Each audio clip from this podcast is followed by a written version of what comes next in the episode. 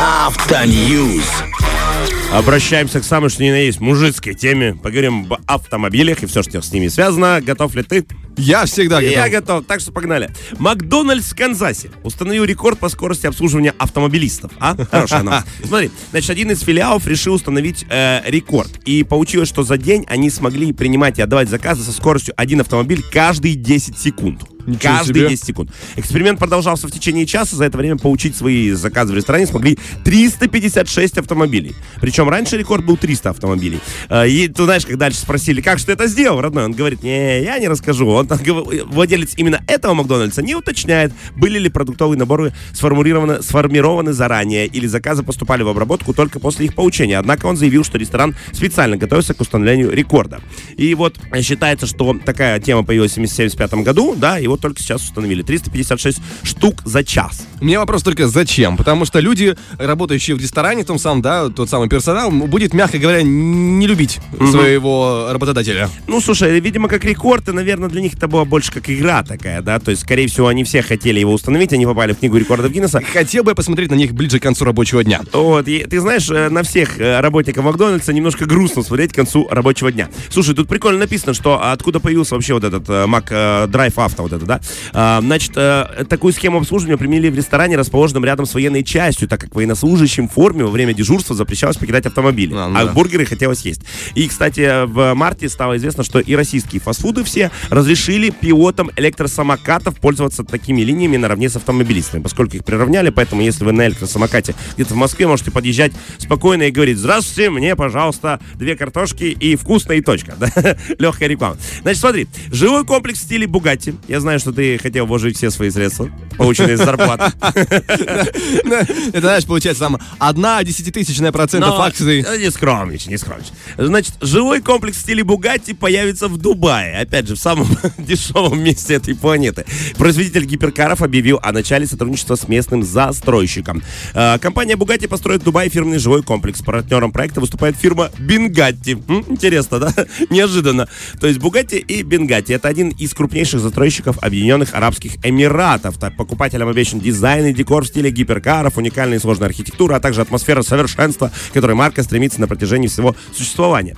Тут, знаешь, мне понравилось, э, дальше идет э, статистика, типа со вре- э, с да- с давних времен, э, состояние среднестатистического клиента Бугатти оценивается минимум А, думаю, миллионов 50 долларов. Слышь, нищеброд, иди катайся на своем Феррари. Минимум в 200 миллионов долларов. У него минимум 84 машины, 3 самолета и яхта. Жить в стиле Бугатти это означает пользоваться самым лучшим. О, них- господи. Ты знаешь, я так слушаю, да, Бугатти, Бенгатти собрались вместе. Мне такое ощущение, как будто бы это никому не было нужно, но из-за того, что них похоже название, они же давай по приколу сделаем. Да. и построим. И мне просто обидно. Но если им хочется сделать по красивому названию, Дубай очень похож на Дубасары. Что им мешало? Действительно. Ну действительно. что им мешало? Ничего. Почему? Ну, про- просто жадность, жадность. Вот, да, вот, вот она жадность человеческая, друзья. А, в общем, тут э, рассказывают, что еще также будет э, линейка мебели, тоже от Бугатти, она уже существует, и все это будет насыщено этой мебелью. А, да, понятно, Автоньюз, э, кто-то от Автоньюз только Бугатти, но в целом реально круто, слушай, да, вкладывают и вкладывают, если есть люди, которые это готовы покупать, да слава богу. Тем более, ну, Дубай сейчас меня восхищает своим направлением того, как они туда все деньги мира пытаются собрать, знаешь, то есть они все туда пытаются Да, они даже не собирают, им приносят уже. Да, им уже приносят, и это очень круто. А, смотри, и вот самая новость, которая именно про автомобили. БелАЗ представил новый двух, 2000 сильный самосвал для России. Тяжелая машина пополнит модель ряд марки после завершения испытаний. Ну, я ее, знаешь, почему хотел поговорить? Потому что БелАЗ это моя любовь.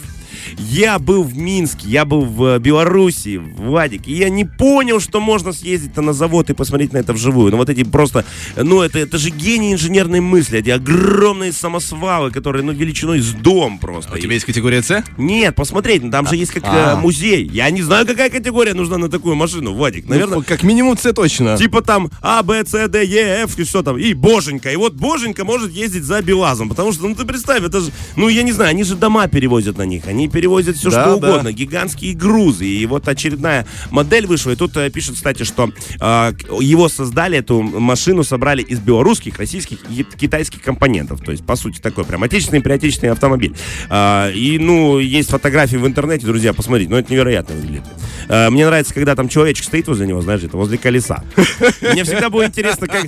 Вот я, я, Да, я, да, я да, почему жалею, знаешь, потому что как выглядит, например, система вот э, бортации этого автомобиля? Как они подкачивают колеса ему, чем? Истребителем? Боингом? Ну, то есть, ну кто? Ну, явно же это не человек с насосом год качает. Ну там за рулем ошибаться вообще нельзя. Да там, э, знаешь, э, это не твоя проблема, если ты ошибся за рулем Нет, БелАЗа я, совершенно. я сидел за рулем Зила, сидел за, за рулем Краза, как-то у меня был такой опыт. Мне было очень некомфортно. Слишком большая машина, уже для меня большая. Ага. А вот э, когда мы говорим про БелАЗ, я представить себе боюсь, чтобы если и что бы и было, если бы я был за рулем. То есть ты представляешь, ты залезаешь на гору, нажимаешь на педали, она начинает ехать вместе с тобой. Я, да, мне трудно понять, но это реально круто. Это что-то такое э, мальчишеское, знаешь, детское. Такое, Знаешь, смотреть как- на экскаватор или как на БелАЗ самом-то едет. деле, да, просто игрушки становятся больше, мужчины Да, да, особо да. не меняются. Сто процентов. Просто я уверен, что тот, кто создавал БелАЗ, он просто любил играть в машинки в детстве. Друзья, вот такие новости. Ездите на машинах, любите свою малышку, крошку целуйте ее и дарите ей самое лучшее маслице. Вот такое. Вот. Да, друзья, всем хорошего э, утра, замечательного. Мы же продолжаем наш эфир. Фреш на первом.